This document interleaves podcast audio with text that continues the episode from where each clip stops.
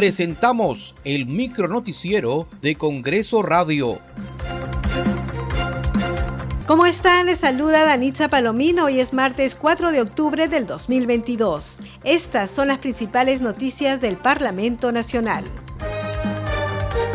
El presidente del Congreso, José William Zapata, ofreció la mejor disposición de ese poder del Estado para ayudar a través de leyes a las nuevas autoridades regionales, provinciales y locales elegidas a fin de que puedan realizar una gestión exitosa para el beneficio de sus pueblos fue durante una conferencia de prensa realizada en el Hall de los Pasos Perdidos del Palacio Legislativo, en la que felicitó a los vencedores de las elecciones regionales y municipales 2022, proceso que a su entender se llevó de manera correcta y sin mayores sobresaltos.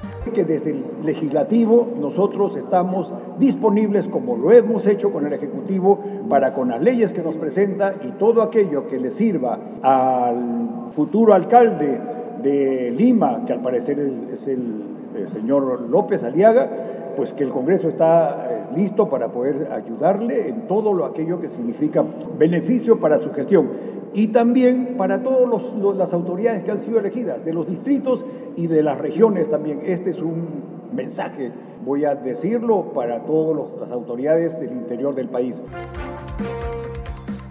La Subcomisión de Acusaciones Constitucionales aprobó el informe de calificación que declara procedente la denuncia constitucional contra los congresistas Raúl Doroteo, Juan Carlos Mori, Jorge Flores, Darwin Espinosa, Ilich López y Elvis Vergara de la bancada Acción Popular por presunta infracción de los artículos 38 y 39 de la Constitución Política del Perú.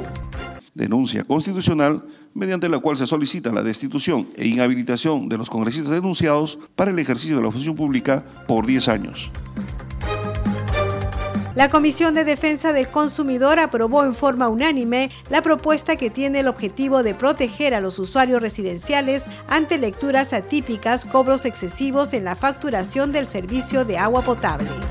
Respecto a los consumos atípicos, actualmente el marco normativo no limita a tres oportunidades al año que se pueda reclamar, por lo que la modificación consiste en que el usuario pueda reclamar sin límite de eventualidades. No modificaría el accionar del usuario ni de la empresa prestadora.